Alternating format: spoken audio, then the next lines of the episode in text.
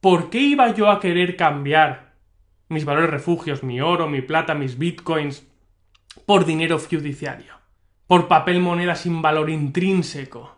¿Por qué iba a hacerlo? Por muy buen precio en relación dólar o euro que tenga mi valor refugio, mi dinero real en ese momento en el mercado, ¿por qué iba a querer cambiarlo?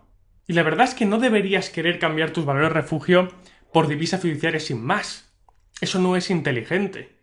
El motivo real por el que deberías vender un valor refugio o un activo financiero es para, con la divisa que obtengas a cambio, comprar otro valor refugio o activo financiero que en ese momento esté infravalorado. Eso es lo que se debe hacer vendes tus activos y valores refugio cuando están sobrevalorados en relación a divisa, cuando están en un bull market, y vende y compras otros activos o compras otras mejores oportunidades. Por ejemplo, puedes vender oro para comprar plata porque su ratio en ese momento esté muy descompensado. Puedes vender plata, por ejemplo, para comprar acciones en un crash bursátil.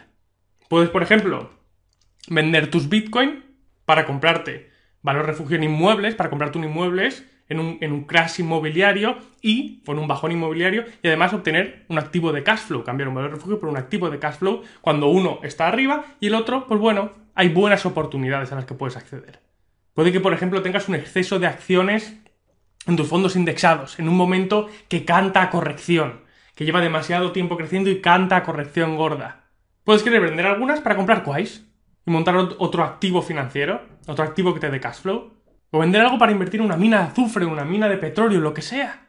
Recuerda, lo que tienes que tener bien en cuenta es que el dinero parado es basura. Se lo come la inflación, se lo come esa termita financiera.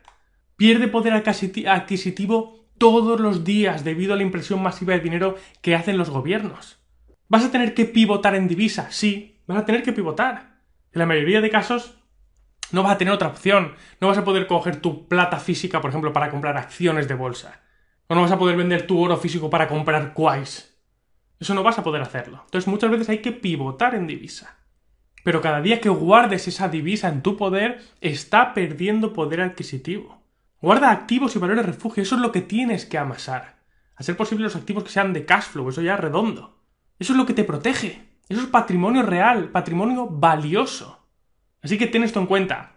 Vende activos y valores refugio cuando estén en un bull market, cuando estén en un precio relación a divisa alto para pivotar y comprar otras mejores oportunidades en otros tipos de activo. Cuando esas suben, vuelves a hacer. Eso es, ese es el pivotaje que hay que hacer. Infravalorado, sobrevalorado, infravalorado, sobrevalorado. Y sobre todo ir pivotando la mayoría activos que te den cash flow. Es muy interesante luego eh, intentar amasar muchos quais o, valores, o, inmuebles que te den esa renta mensuales. Con eso es con lo que puedes alcanzar la libertad financiera. Y los valores de refugio los vas cambiando sus mejores momentos para acabar adquiriendo activos. Para mí ese es el flujo ideal.